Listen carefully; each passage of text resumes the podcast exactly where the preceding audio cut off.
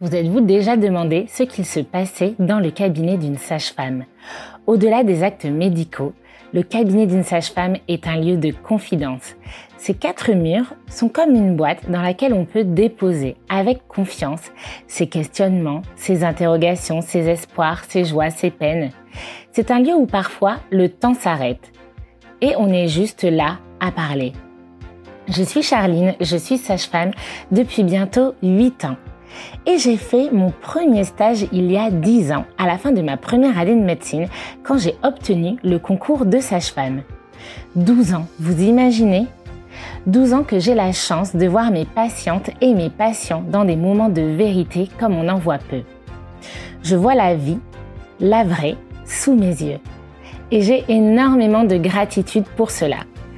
Les sages-femmes sont souvent qualifiées de bienveillantes et je pense que c'est parce qu'on écoute les femmes, on écoute nos patients. Et quand on écoute vraiment les gens, eh bien, ça rend humble. Mais comme je suis soumise au secret médical, et c'est très bien ainsi, je ne peux pas vous partager ce que je vis dans la chaleur de mon cabinet. Mais si vous saviez comme ma place est privilégiée. Alors j'ai décidé de laisser les personnes concernées vous raconter.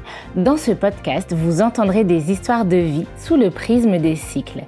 J'accompagne des vies de la puberté à la ménopause, des femmes, des hommes, des humains en somme, qui viennent toujours me voir par rapport à un événement lié au cycle menstruel contraception, SPM, grossesse, ménopause et j'en passe. Alors voilà pourquoi ici, on va pouvoir entendre de vraies histoires, des true stories. Bienvenue dans Monstru Story. Charline Vermont, ce nom vous dit peut-être quelque chose. Si ce n'est pas le cas, alors laissez-moi vous dire orgasmez-moi. Vous connaissez peut-être ce compte sexo suivi par quasiment 680 000 abonnés à l'heure où je vous parle. Mais ce compte, ce n'est pas juste un média de santé sexuelle qui parle de libérer la parole, mais aussi d'amour. C'est surtout quelqu'un derrière qui le tient. Et ce quelqu'un, eh bien, c'est Charline. Charline, j'ai eu le plaisir d'abord de la rencontrer sur les réseaux sociaux, puis de la rencontrer dans le cadre professionnel, car nous avons été collègues au sein de l'émission Orgasmique sur Teva. Charline, c'est ce genre de personne avec qui on aimerait parler pendant des heures. Ce genre de personne où on se dit à chaque conversation, ok, j'ai encore des choses à apprendre et j'ai encore plein de questions à lui poser. Alors je suis vraiment ravie de recevoir Charline dans ce podcast pour parler de vraies histoires, de sa vraie histoire. Et vous allez le découvrir pour Charline, les cycles menstruels sont effectivement une belle boussole pour son corps pour lui dire dans quel état de santé elle est. Cette conversation est tellement riche que je n'ai même pas envie de vous gâcher la surprise. Alors le mieux à présent, c'est que je vous laisse découvrir la Monstro Story de Charline Vermont. Ok, c'est parti. Euh, comment on va lancer cette vidéo? Eh ben... Eh ben, comme ça. salut Charline. Salut Charline. Salut Charline, salut Charline. Euh, Charline, pour information, pour ceux qui regardent ou qui écoutent, euh, en fait, c'est la première personne que j'invite dans ce format, mais tu ne vas pas être le premier épisode qui va sortir. Ouais. Et euh, le but de ce format, ben, en fait, c'est juste qu'on parle. Et j'ai envie un peu d'illustrer des moments de vie euh, par finalement un peu liés au cycle, aux règles, etc. Mais en vrai, c'est un peu un prétexte. Et bah, comme c'est la première fois que je fais ce format, j'ai pas encore réfléchi à ma question d'intro et je pense, là je viens d'y penser en me brossant les dents, je pense que je vais te demander de te présenter en donnant ton prénom, Oui. ton pronom Ouais. et deux ou trois euh, qualificatifs bah, qui te qualifient toi. Que te oui, finalement. Euh, Est-ce que tu peux te présenter en me qualifiant s'il te plaît Solaire, brillante. Euh, alors, euh, bah, je m'appelle Charline Vermont, euh, je suis formatrice en santé sexuelle, sexothérapeute. Euh, J'utilise euh, en ce moment le pronom elle. En ce moment, parce que c'est pas toujours le cas. Ouais, je pense qu'en fait on va en parler peut-être. Ok. C'est à ce moment quand Teasing. Ouais, c'est ça, quand tu m'as dit les menstruations, je fais, oh, ouais, il y y a des choses, euh, Cool. Il y a des choses intéressantes euh, que ça, que ça évoque. Et euh, écoute, euh, maintenant je suis globalement assez discrète Ok. sur, euh, sur ma vie intime, ma vie privée.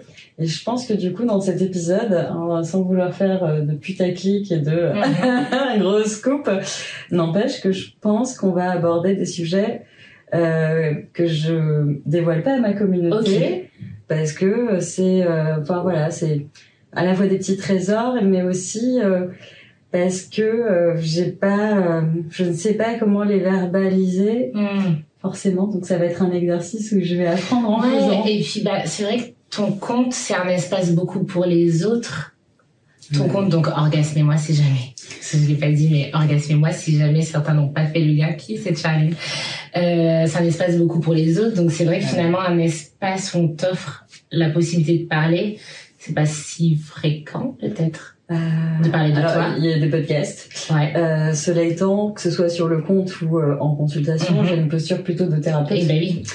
Et euh, je pense que la première chose qu'on nous apprend en thérapeute, c'est vraiment, euh, tu prends ton ego, tu le roules, tu le tu le mets là. Faut laisser l'espace aux, autres pour mm-hmm. s'exprimer. Et c'est vraiment un compte, voilà, que, que je chéris. Je chéris cette communauté euh, qui partage avec beaucoup de générosité, beaucoup d'intelligence et beaucoup de ouais, beaucoup d'entraide, euh, des, voilà, des, des, des, passages de vie, euh, des, de l'éducation. Mm. C'est parti Ok, mais alors du coup, excuse-moi, mais en qualificatif, t'as dit plutôt discrète? Ah, sur ma vie bah oui. Ouais. Bah oui, toi, si tu devais te qualifier, genre vraiment des, ah. euh, tu peux, je peux dire qualité aussi? En fait, c'est parce que je voulais pas dire qualité pour euh, pas faire genre, euh, donne-moi trois qualités, trois défauts comme un CV, mais plus trois, euh, ouais, vraiment, euh, termes qui qualifient. Je suis une passionnée. ok. Euh, et, euh, je suis, euh, j'assume totalement, euh, et on va en parler d'ailleurs, être sujette à des conduites addictives. Ok. Euh, où du coup, bah, t'essaies, tu vois, de, de, de, diriger tes intentions vers des choses qui sont pas trop mauvaises. Mhm. donc là, en ce moment, ben, une de mes passions, c'est c'est mon compte Orgasme moi. Ouais. J'y consacre énormément de temps. Le terme workaholic s'applique parfaitement. Et oui, je travaille 70-80 heures par semaine et J'adore ça, voilà. Donc euh, y a, je me plains pas. Euh, j'adore euh, tous les sports de montagne, l'escalade en particulier. Mhm. Euh, je suis passionnée de musique, je suis passionnée d'éducation. J'ai trois enfants et, et avec mon mari, on est réellement des voilà des grands passionnés de transmission, de pédagogie et de communication non violente. ensuite, la curiosité sans doute. je suis, j'adore explorer les nouveaux territoires. J'adore aller à la rencontre des personnes. J'aime écouter les gens. Donc je pense qu'il y a une forme de continuité aussi avec ce que je fais sur le compte. Euh, et je sais pas. Euh, troisième, euh, je suis très émotive. Voilà, je suis, je sais pas, je, je suis une vraie éponge euh, émotionnelle. Euh, les larmes, c'est c'est un langage très fréquent chez moi. et j'aime bien vibrer en fait avec les avec les autres. Voilà. Super, merci beaucoup Charlie. et ben je te propose de plonger euh, dans les menstruations. On va y plonger. Prenons un bain l'émotion de la. On parle en vidéo divertissement. Allez, c'est parti. Est-ce que euh, à quel âge tu as eu tes premières règles 13 ans, 4 mois. C'est ça. Okay. Je me souviens très bien. C'était quelque chose que t'attendais, que t'appréhendais, dont t'avais conscience? Est-ce que déjà t'as des, des frères et sœurs? Et est-ce que euh, il, elle avait déjà eu la règle? Enfin voilà, c'était quoi ton rapport avant de les avoir au fait qu'un jour ça arrivera probablement? Bon, alors j'ai une mère gynops, gynécologue obstétricienne, donc autant dire que globalement sur les cycles menstruels, euh, j'étais bien carrée. Ok. Elle t'en parlait. Ouais, mais tu. Enfin, c'est pas. Non, Ah, ok. Il y a une espèce de.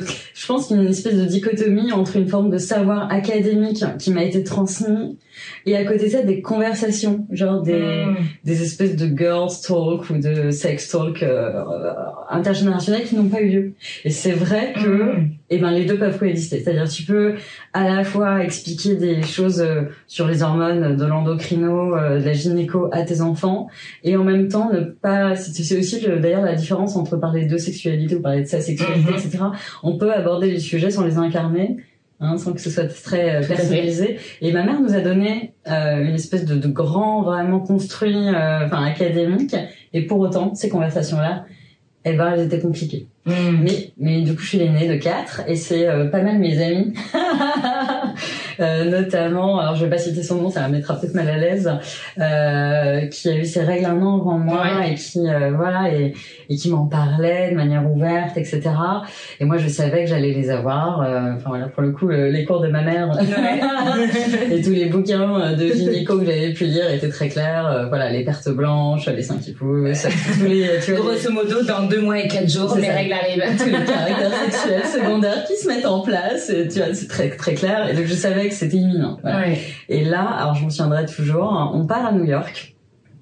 Authentique, euh, vraiment. On part à New York en, en avril en, ou en mai euh, 97. Quatre- non, je raconte des bêtises. 96. J'ai 13 ans. Ok. D'accord? 13 ans. Quand, quand t'as 13 ans, t'es en quelle 13 ans, classe quatre du coup, T'es en mois. quatrième?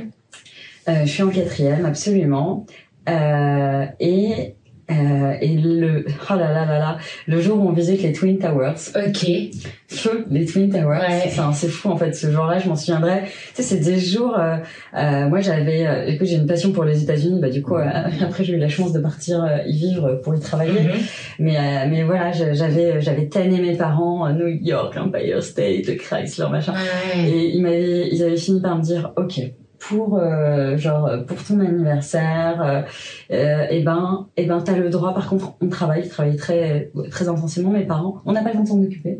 Débrouille-toi. Donc j'étais allée, euh, je suis désolée, tu vas devoir couper cette partie, mais j'étais allée Pas dans les rues euh, de ma ville, dans les agences de voyage. À l'époque où t'entrais dans une agence et on te proposait des vols. et Ouais, j'avais appelé avec euh, mes, mes trois mots d'anglais des hôtels, savoir s'il y avait de la place. Écoute, c'était Hi. ça, etc. Moi, la grande timide et tout. Euh, écoute, c'était le voyage que je fantasmais. Ça faisait 18 mois que je préparais le voyage. Mm. Et j'ai fait un carnet de voyage de retour magnifique. Écoute, c'était sans doute un des jours, le, voilà, le jour où on est parti sur voir la Statue de la Liberté, Ellis Island, on en orienté, Twin. mais vous êtes partis Et on, ensemble. on est parti en famille. Alors on a, on n'était pas tous les six parce que mes sœurs étaient très jeunes. On est parti avec mes parents, mon frère et moi, les aînés. Euh, et euh, et, et c'était un jour exceptionnel où tu Ouais. vois tous les symboles de ce que pour la jeune jeune gamine que Ouais. j'étais le, le rêve américain, tu vois vraiment. Et on revient près de notre hôtel qui était quasi au, au pied de l'Empire State et, et on entre dans un, café. Je vais aux toilettes. Et là, Tu sens sur ma culotte. et là, tu te dis quoi? Et là, je fais. Et tu sais, euh, comme pas mal, je pense, de euh, d'ados, euh, j'avais des rapports ambivalents, complexes Mm. à ma maman. Il y avait des moments, voilà, enfin, et je m'étais dit euh, quelque part pour la punir de pas m'avoir correctement tout expliqué et de pas m'avoir de m'avoir un peu Mm. laissé gérer ça avec mes copines. Le jour où ça arrive, je ne lui dis rien, elle ne le saura pas. Ça lui apprendra à ne pas avoir eu le courage d'avoir cette Ah. conversation avec moi de manière extrêmement incarnée. Je serai toujours. Dans ma tête, je ne lui dis pas. Et en fait, et tout d'un coup, je suis en mode, j'ai pas de dollars, j'ai pas de copine. je, Bon, je sais pas comment on dit, besoin d'une protection périodique et tout. Et, euh, et j'étais, j'étais trop vénère. Il y avait mon compte de genre 4 jours, quoi. 4 jours, il fallait que ça tombe dessus, quoi. Super vénère. Euh, je sors des toilettes. Je retourne alors et je, je murmure à maman, euh, maman, qu'est-ce qu'il y a Parle plus fort, on n'entend rien. Non. Non, non. Maman, il y a du sang sur un. Elle fait, oh, oh là là, tu vas pas me faire ça ici, toi? Je crois après. Non, non. Ah, fois, j'ai imaginé quelle est la première phrase si vos tu parents m'entends, vous ont dit Franchement, je te pardonne. Mais vraiment, ce jour-là, t'aurais pu faire mieux. Ça va être une question. Quelle est la première phrase que vos parents vous ont dit quand vous Ah, j'étais en train de gérer le truc. Et puis en plus, on partageait une chambre d'hôtel, j'avais aucune intimité, Ouais. tu vois, le sein, j'étais là en mode, euh, euh, maman, il- ah merde, elles sont où les serviettes, tu les as vues, toi? Je- Et puis ce truc de bon bah je vais changer ma protection et ça fait du bruit. Enfin, vraiment, littéralement, tous les plans que j'avais fait pour mes premières règles ont été mais, mais éclatés au sol. Et je- ah, voilà. Et, et de toi à toi, t'étais comment? T'étais en mode euh, genre ok, elles sont là, je le savais. Ok, trop cool, incroyable. Euh, Enfin, tu vois, ça- est-ce que ça représentait un truc pour toi? Ouais, j'étais contente. Je les attendais et tout ça. On avait rendez-vous et elles sont arrivées. Et attention, attention, plot twist. Et ben, en fait, il y a eu que cette tache de sang. Et après, il s'est rien passé. Moi, j'étais en mode, ah bah fausse alerte en fait. fausse alerte et, exactement 28 jours plus tard, ah. jour pour jour, alors que je vais partir à la piscine avec euh, toujours ma meilleure amie, euh, et ben là j'ai eu mes vraies règles mm. euh, et là qui ont débuté. Donc en fait c'était clairement un cycle. Hein. Enfin, le, le, premier cycle avait bien eu lieu et 28 jours plus tard euh, il y avait un endomètre un peu plus conséquent euh, qui s'est évacué et, et à la fois j'étais très contente et en même temps alors ça, c'était euh, ouais, c'était 13 ans et demi. Et puis euh, et je sais pas, je crois qu'il s'est passé. Euh, alors il y avait un truc qui moi était très difficile pour moi, c'était l'odeur. Mm-hmm. cette odeur, elle était très métallique, etc. Moi qui suis enfin hyper sensible mm-hmm. aux, odeurs. Ouais, aux odeurs, j'avais du mal. Et, euh, et puis j'ai pris beaucoup de, de, poids, je pense, dans cette année qui a suivi l'arrivée de mes règles. Et euh, moi qui étais hyper sportive, mhm. hyper fit, etc. Euh, j'ai pris. Euh, alors juste pour te donner une idée de ce que dans ma tête, mon corps d'ado, je ressentais, alors qu'en réalité, genre euh, non, t'as ouais. pas. un an plus tard, ouais. 14 ans et demi, je pesais 47 kilos, ce qui est un peu presque ce que je pèse aujourd'hui. Okay. Et j'ai pas pris 2 cm depuis. Donc moi, je me trouvais. Alors je, je pense que c'est un peu distribué différemment parce que parce que parce que les grossesses aidant euh, le corps euh, enfin se redistribue. Oui, mais effectivement, enfin c'est intéressant de le, dire et puis euh, mine de rien cet épisode il y a des personnes aussi qui vont juste l'écouter et qui peut-être savent pas trop quelle morphologie tu as.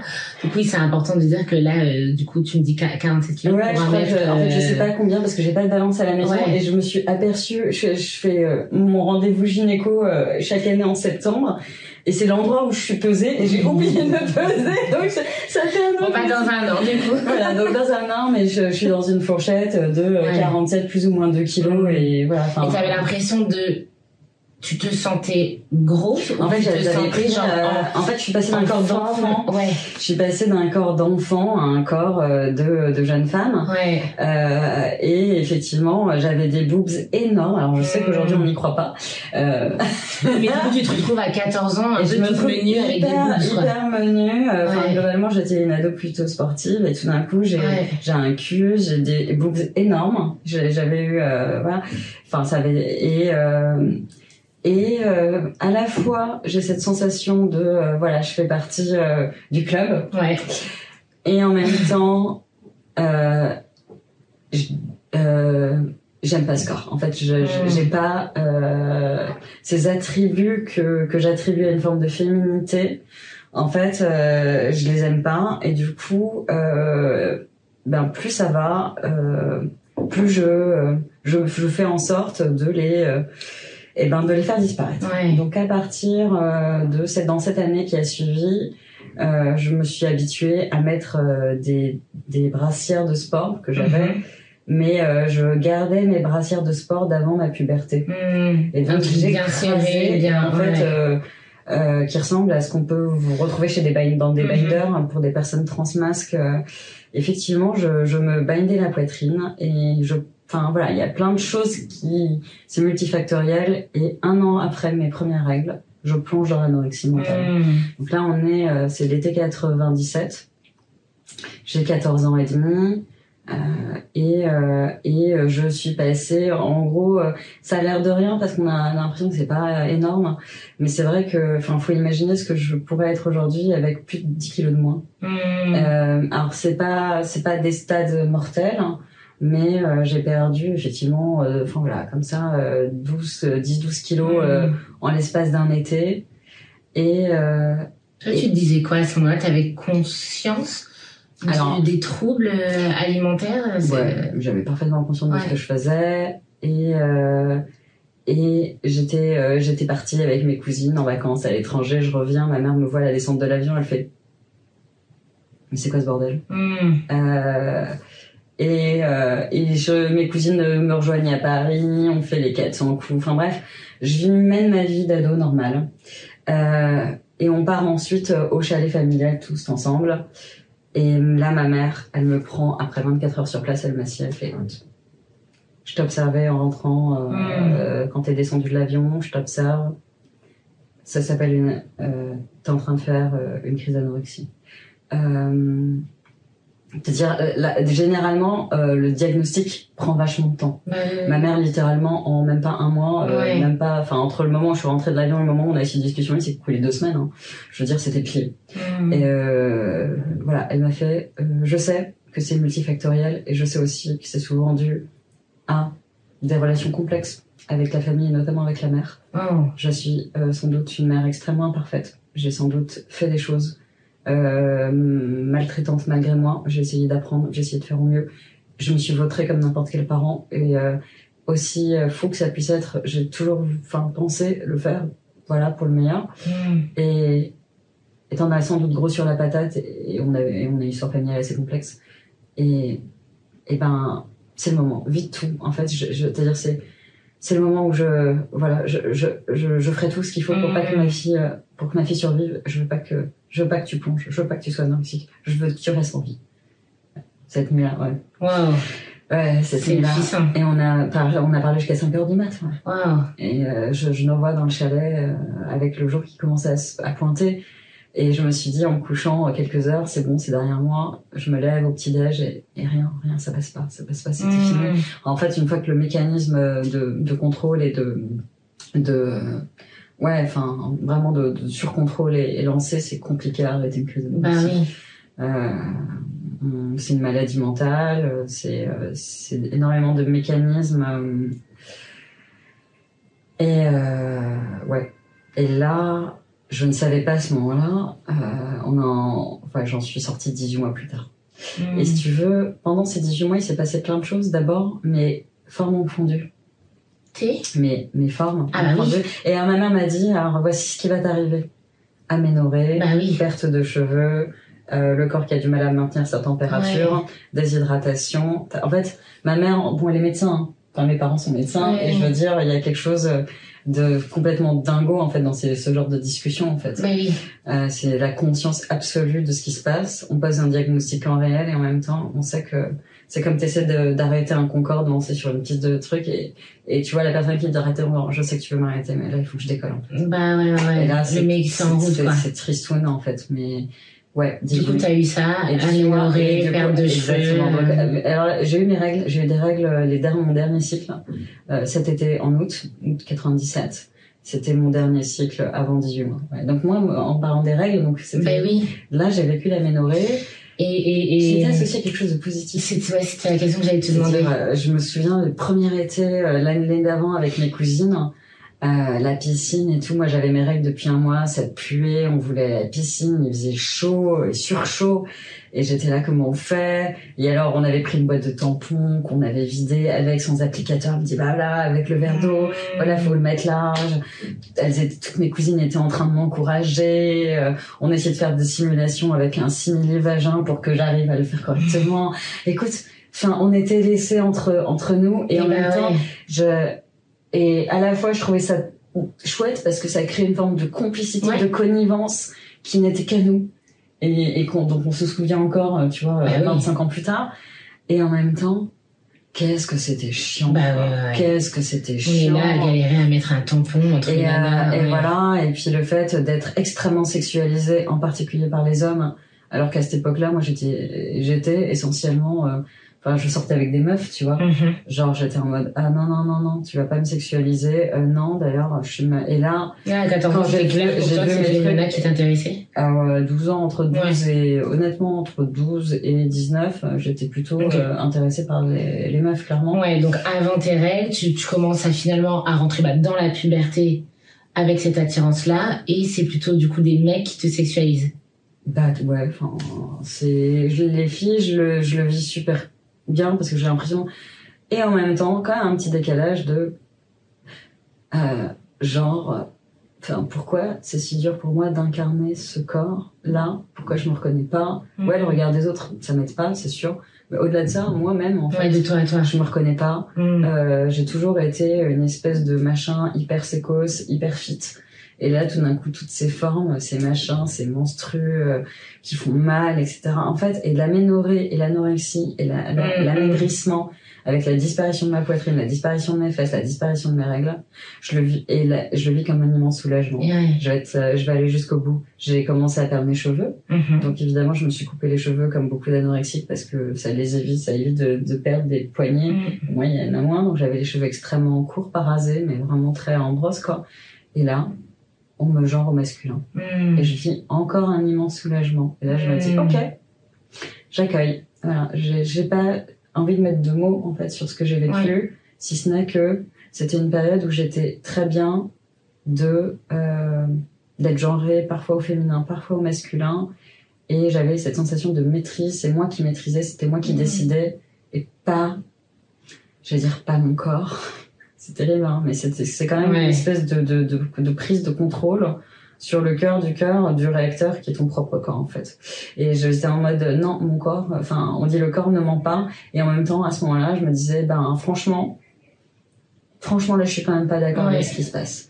Et euh, écoute, euh, la sortie de l'anorexie, je l'appréhendais pour mille raisons. Évidemment, euh, t'as peur de devenir énorme, t'as peur du, de la perte de contrôle, t'as peur de ceci, cela.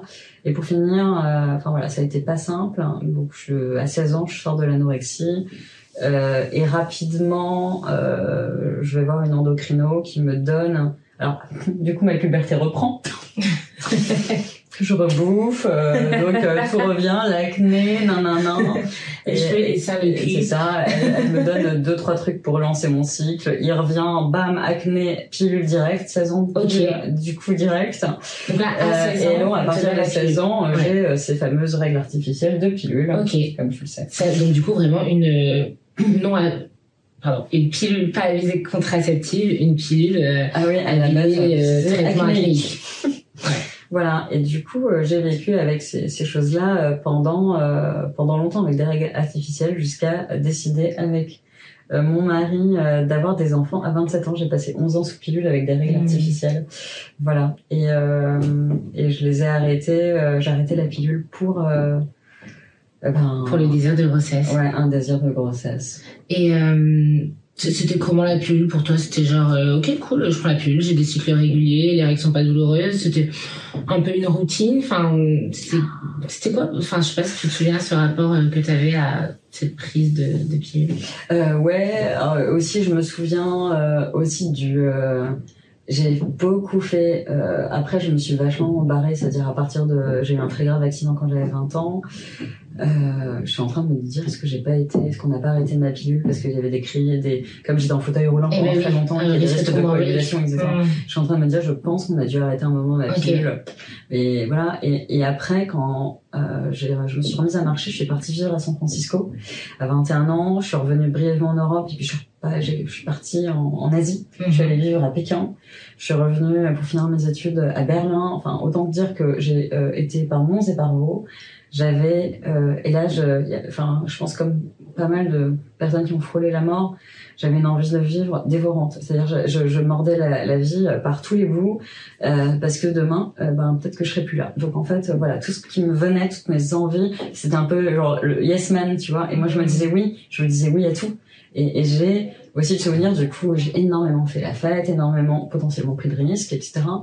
Euh, et je me souviens quand même des moments un peu chiants quand tu prends la pilule et que entre euh, les gueules de bois, les cuites ah, les gueules, les chiasses pas possible, les voyages du mm. bout du monde où effectivement en Asie euh, le nombre de fois où euh, ouais enfin tu te vis littéralement t'as, t'as voilà tu te vis quasi avec la tourista pendant des mois tellement la Bon, bref, euh, je me voilà et puis euh, parfois je relationne avec des, des des, des femmes, des hommes, euh, des personnes non binaires, mais enfin il y avait quand même des personnes avec qui il y avait potentiellement un risque de grossesse. Et, et tu vois, je, je, me souviens avoir quand même vécu des aussi des espèces d'angoisse mmh. euh, de euh, voilà de, de, de soulagement absolu.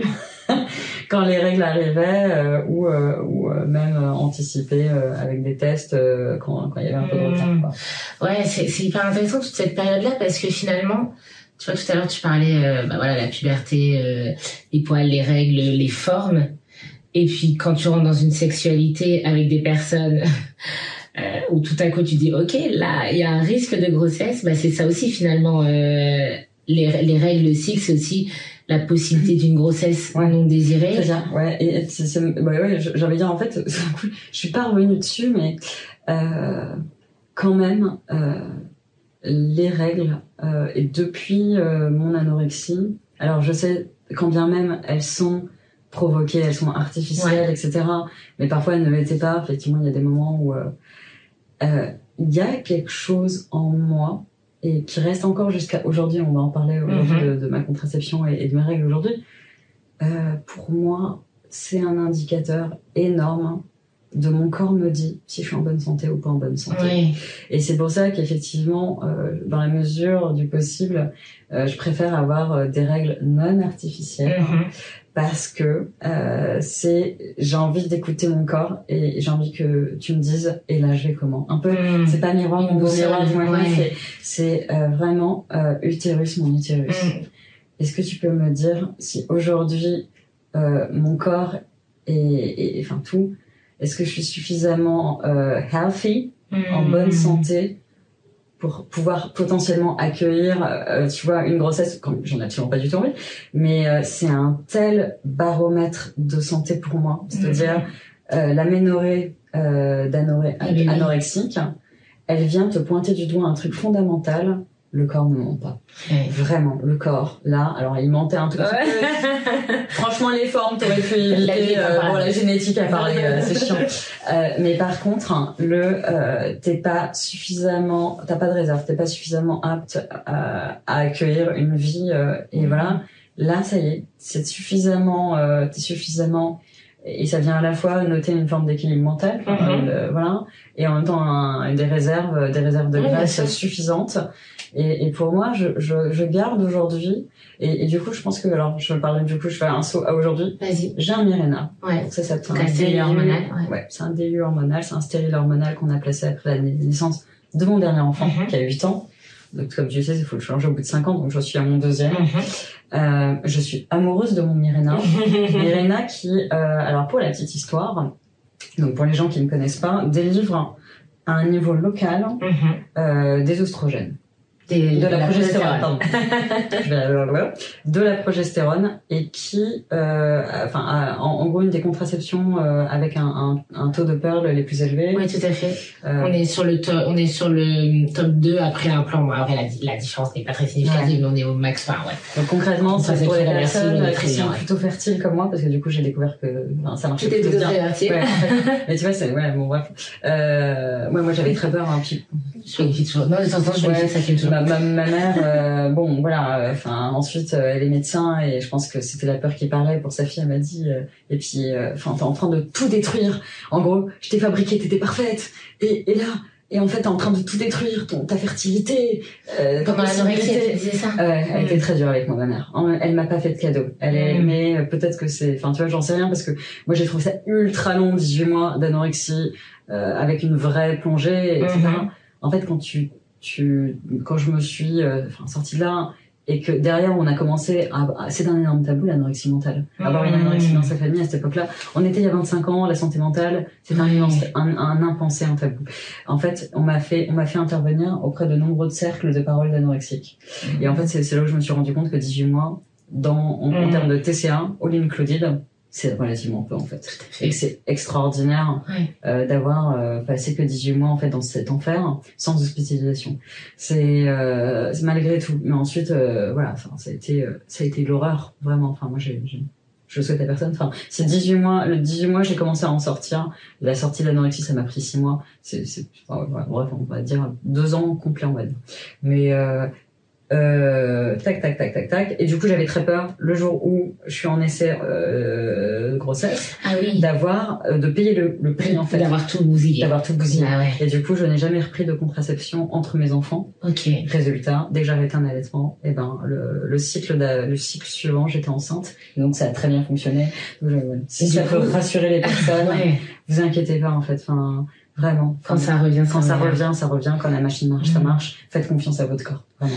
Et du coup, là, quand, es en, quand vous dites, OK, voilà, nous, le couple que nous formons, nous décidons d'avoir des enfants. Ouais. T'arrêtes ta contraception. Ouais. Et là, toi, à ce moment-là, t'es en mode... Super euh, flippé de ma race. de ouais. super je, sais pas si ça va fonctionner. euh, à ce moment-là, je me suis dit, euh, là, j'ai cette espèce de, de, petite voix de merde, Ah bah de, oui. de, euh, de toute manière. Non, non, non.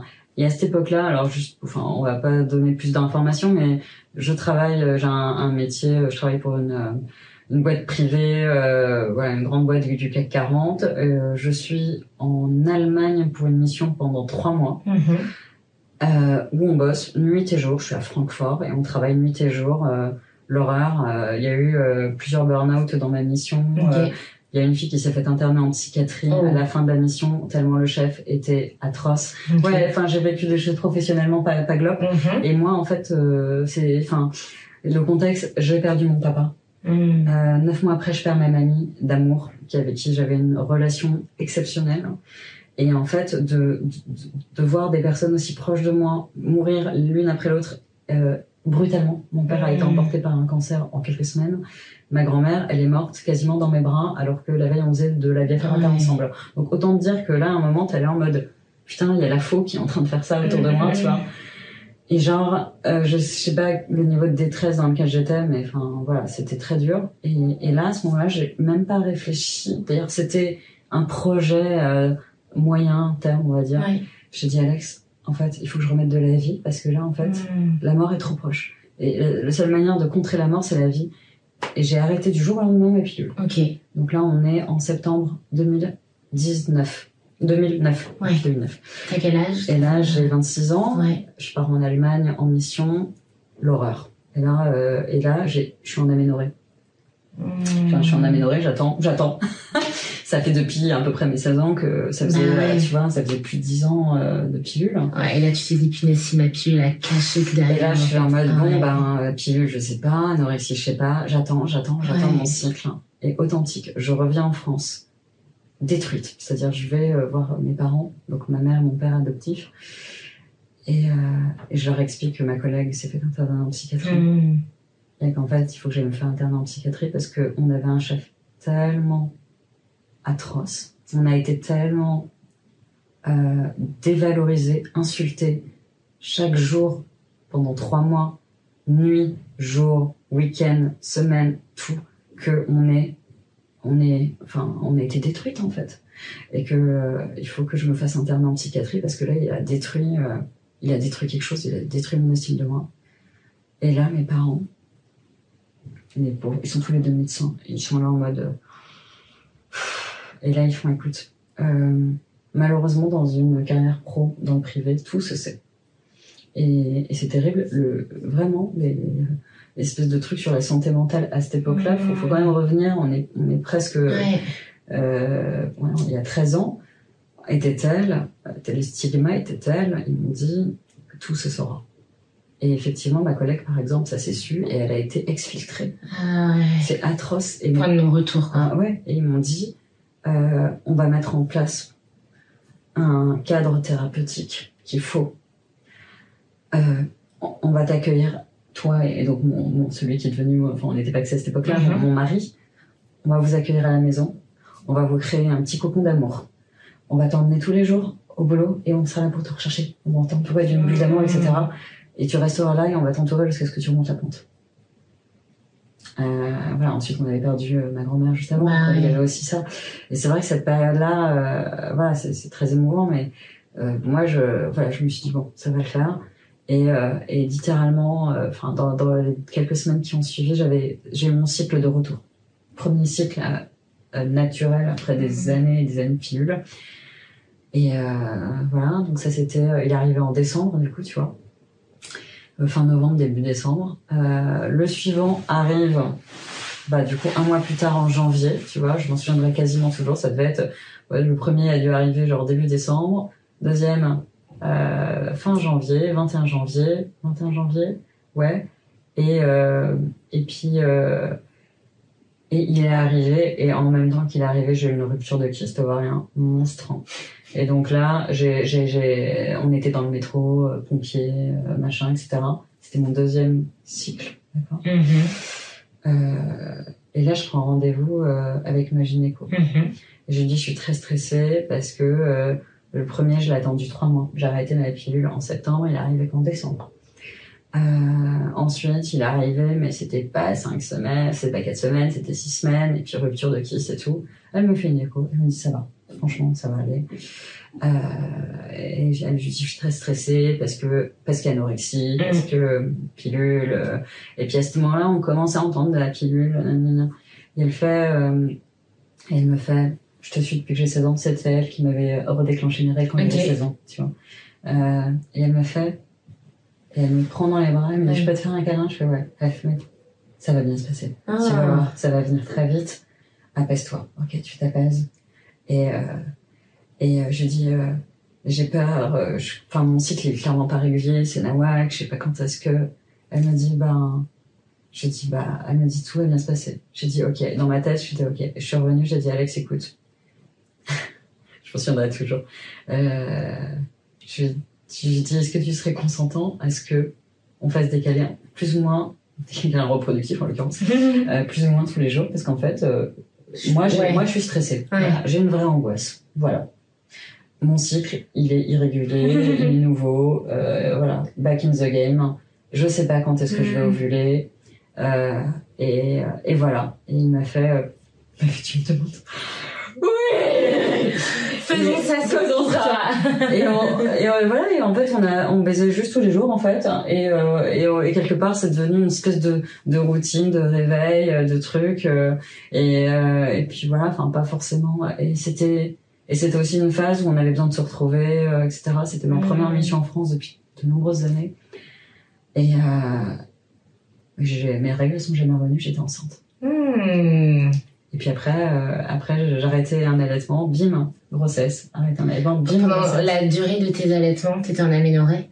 Euh, quasi, ouais. ouais. Et c'était des allaitements qui duraient combien de temps 8 mois pour Ouais. la première, je suis tombée enceinte quand elle en avait 9. Ok, 12 mois pour la deuxième, je suis tombée enceinte quand elle avait 13 mois. ok. Donc tu vois, pour se dire aux personnes qui sont très angoissées, euh, Ouais. et quand, quand je l'ai dit à, à, à ma gynéco, elle, elle, elle était très heureuse, elle dit je, je peux tirer dans les bras pour une autre raison. Je oui. Elle me serre dans les bras. Ensuite, voilà, ça fait 10 ans de suivi, euh, tu vois, c'est vraiment euh, une vraie relation. Elle fait, tu sais, j'ai eu très peur pour toi, chouchou. Je, je sais. Elle dit parce que t'as un tel niveau de volonté de contrôle, d'anxiété, que généralement ça c'est c'est mental et euh, voilà c'est ça n'aide pas. C'est-à-dire et, et en l'occurrence euh, enfin je veux dire c'est chimique hein, je veux dire anxiété cortisol euh, ça détruit les oestrogènes c'est pas très bon. Hmm. donc vraiment oui je comprends. Enfin, chimiquement euh, effectivement l'anxiété n'est pas l'ami euh, de la fertilité. Euh, mais euh, en l'occurrence eh ben on a quadrillé avec Alex et euh, et écoute euh, voilà et ça a donné euh, des très beaux bébés euh, voilà et écoute voilà donc euh, tanana, euh, mon troisième enfant arrive, j'allaite un an, et là, bah, j'ai pas attendu la fin de mon allaitement, je me suis tout de suite, j'ai tout de suite eu confiance en sortant ce- cet enfant de mon moi, c'était fini. J'ai arrêté Ok. là, arrêté là. Euh, je me suis fait poser mon Mirena dans euh, un. ouais Mirena 1. Euh, les deux mois. et ma mère, alors tu vois, c'est en fait, euh, je sais que Mirena est très controversée parce que effet secondaire, machin. En fait, knowledge is power, c'est-à-dire ma mère, elle m'avait dit, alors, euh, du coup, on a eu cette discussion ouverte sur euh, aujourd'hui, tu veux quoi J'ai dit, je veux plus de pilule, c'est clair. Ouais. Euh, et euh, bon, on a, on a un peu brossé et elle m'a dit, honnêtement, Mirena, sois stérilée au cuivre, mais tu vas avoir des règles. Et, et elle, elle me dit, est un rapport complexe avec tes menstruations. Hmm. Et je fais absolument. C'est-à-dire l'idée d'avoir des règles abondantes. Et comme avant, je ne le supportais pas, Hmm. effectivement. Voilà. Et, et du coup, j'ai opté pour Mirena avec des micro-règles pour à peu près 30% des personnes. Ouais. Si mes souvenirs c'est ton bons. cas? Et c'était mon cas. Ah. Et c'était mon cas. Et j'étais ravie à la fois d'avoir une espèce de, de truc qui est mon corps me dit que ça va bien. Hmm. C'est timé, ça revient timé, c'est régulièrement. timé, ça veut dire mon corps me dit meuf, ça y est, euh, euh, voyant vert, bonne santé. Mm. Vous pouvez circuler. Euh, en même temps, euh, comme je crois que j'ai plutôt une bonne fertilité, euh, que euh, voilà, que je suis une angoissée de ça, euh, et ben ça me rassurait d'avoir un taux de Pearl euh, vraiment d'efficacité théorique euh, et pratique énorme. Mhm. Et euh, écoute, et donc j'avais mes petites règles qui sont globalement des micro-saignements qui durent 1 à 3 jours. Parfait. Hmm. Ça m'allait très bien jusqu'au moment où j'ai créé le compte. Hmm. Et ça, c'est très intéressant à savoir. Et là, je vais arriver sur un truc très récent. Et ben, à partir du moment où j'ai créé le compte et j'ai commencé à travailler au-delà du raisonnable, mes règles se sont arrêtées. Je sais très bien. ça, c'était en 2019. Et donc, depuis 2019, quasiment, oh. je n'ai plus de. Je fais partie du coup des 70% de personnes qui n'ont pas leurs règles sous Mirena. Et la première fois où j'ai fait un vrai break et j'ai complètement joué le jeu de, euh, de connecter, c'était cet été. Et devine quoi? T'as eu des règles Ouais, j'ai eu règles. C'est fou. En fait, et c'est pour ça que enfin, j'ai quand même, il y a quelque chose de magique que j'adore dans les règles. C'est ça. C'est vraiment ça. C'est en mode, mon corps me dit que bravo, t'as bien bossé, t'as bien déconnecté. Et, euh, et, voilà. Et pour moi, là, je les ai revus 28 jours après avec un SPM carabiné. euh, ça, j'avais oublié, mais le SPM carabiné, je m'en serais bien passé. Ah, on l'oublie vite, t'es pour ouais, ouais, ouais. Ça veut dire bon, bah, ça veut dire euh, concrètement mes ovulations reprises. Et avec, avec le SPM, euh, j'avais oublié, euh, j'ai plongé, j'étais déprimée, c'était l'enfer, j'étais la, la, personne la plus nulle du monde, machin. Et, et, re, et en même temps, c'est quand même revenu alors que j'avais repris euh, mon compte. Et là, je me dis, ok, vraiment mon objectif. Et là, j'aimerais bien, ça serait un bon truc pour le mmh. futur. Et je pense que c'est une bonne manière de clore l'épisode. J'espère garder mes règles, mes petites de micro-règles de Mirena. Et pour moi, ça serait le symbole, enfin le signe que malgré ce, projet ultra puissant que j'adore et dans lequel je me donne au-delà de tout, eh ben j'arrive à trouver enfin un équilibre. Ah, j'adore. Mais écoute, c'est tout ce que je te souhaite. je vous pose une dernière question parce que euh, je te connais et je sais que c'est intéressant ce que tu as partagé sur le sujet. Je vais revenir sur euh, les règles, les cycles, etc. Tu disais que euh, les saignements, c'était une boussole. Il me semble aussi que tu as un rapport... À mon vagin. Ouais, à ah ton vagin, à tes pertes et tout. Est-ce que tu peux nous partager ça? ah ouais, c'est, pour moi, c'est un tout. C'est-à-dire vraiment... Euh, je suis...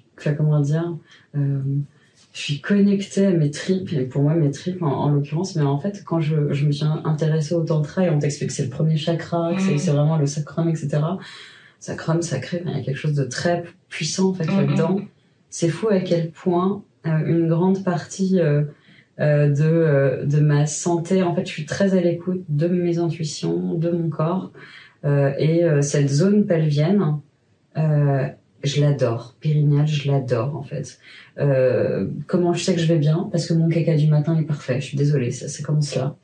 Euh, comment je ne sois pas désolée. Ah sorry, not sorry. euh, mon caca du matin, c'est ma tradition. S'il est pas là, il euh, y a un problème. Euh, deuxièmement, mes pertes. Euh, j'ai un rapport à mes pertes. Euh, je, je, goûte parfois mes pertes pour ça, ça me donne une bonne indication de où j'en suis à peu près dans mon cycle. Quand je suis très stressée, ben voilà, enfin, je sais très bien que les oestrogènes sont en, sont pas présentes et ça équilibre mal le pH vaginal et du coup ça se dégrade, dégrade, dégrade. Et je goûte et en fonction du goût, je lance ou pas une cure de probiotiques. Euh, quand ça commence, quand j'ai des vaginoses, je sais très bien que là, mon corps est en train de me dire attention, burn-out moins trois semaines moins deux semaines, moins une semaine. En fait, mon corps, je suis très, très à l'écoute de cette zone-là, c'est effectivement un vrai baromètre. Voilà, c'est tout. c'est tout. C'est déjà pas mal. Charline, on a abordé plein de trucs super intéressants. Est-ce que pourquoi tu te tiens Je sais pas, je, suis presque désolée parce que c'était complètement mais non. Alors, j'ai pas trouvé du tout. C'est vrai. Euh, et si jamais certaines personnes le trouvent, bah c'est le propre d'une discussion. Franchement, vu comment nos conversations peuvent passer dans tous les sens habituellement, l'un dans l'autre, je trouve qu'on est plutôt pas mal. Vraiment. Non, est-ce que il euh, y a un truc qu'on n'a pas abordé qui te sent que t'as trop trop envie de partager pour terminer ou là, ça te semble non, ça me, ouais, ça me semble bien déjà. On reviendra. Moi, j'aurais pu encore te poser plein de questions, mais bon, je pense qu'on a, on a ce qu'il faut.